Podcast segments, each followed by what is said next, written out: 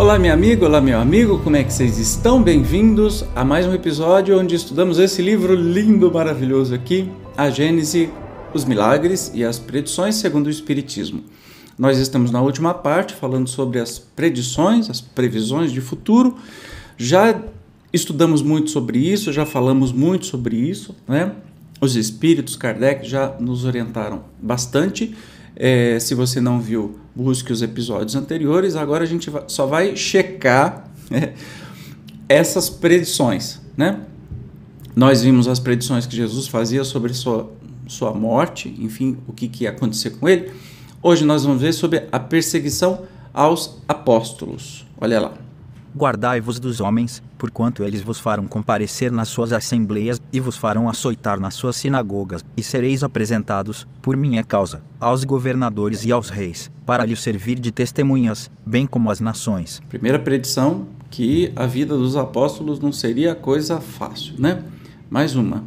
Eles vos expulsarão das sinagogas e vem o tempo em que aquele que vos fizer morrer julgará fazer coisa agradável a Deus tratar-vos-ão desse modo, porque não conhecem nem a meu Pai, nem a mim. Ora, digo-vos estas coisas, a fim de que, quando houver chegado o tempo, vos lembreis de que eu vou las disse. Então, Jesus já estava prevenindo, ó, vocês vão morrer porque estavam me testemunhando e tudo mais, né? Fazendo aquilo que eu disse para fazer. Mas continuam sereis traídos e entregues aos magistrados por vossos pais e vossas mães, por vossos irmãos, por vossos parentes, por vossos amigos e daram morte a muitos de vós, sereis odiados de toda a gente, por causa de meu nome. Entretanto, não se perderá um só cabelo de vossa cabeça, pela vossa paciência que possuireis vossas almas. Olha que interessante, uma coisa que eu não falei.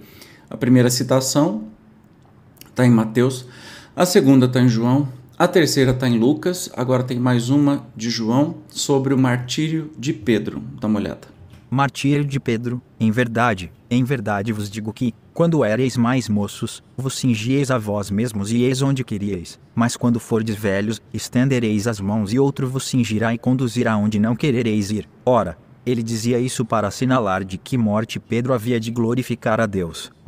Olha que interessante. Então, Jesus previu, previu né, não só o seu próprio martírio, sua própria morte, o tipo de morte, como também a perseguição. As perseguições dos apóstolos tiveram mortes muito ruins também, muito horríveis, justamente por defenderem Jesus. E aí a gente fica se perguntando, hoje em dia, se Jesus aparecia no mundo, quantas das religiões cristãs não perseguiriam Jesus? Eu tô para arriscar dizer que praticamente todas, né? Porque conforme o tempo foi de, de primeiros cristãos, quando começou religião cristã, como por exemplo, é, que foi convertida a religião oficial de Roma do paganismo para o cristianismo, é que começou a dar ruim.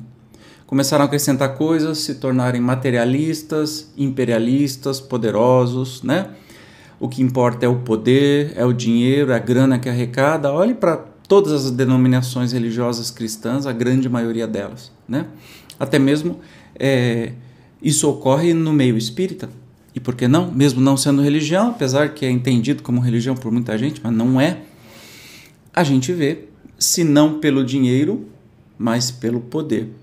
Né? E quantos Jesuses estas religiões ditas cristãs não fariam exatamente a mesma coisa que fizeram na época de Jesus. Então, assim, não é tão complicado prever um futuro, especialmente por um espírito que tem a clareza do que está fazendo. E Jesus sabia muito bem do que estava fazendo, da importância que ele estava fazendo e qual seria a reação do mundo.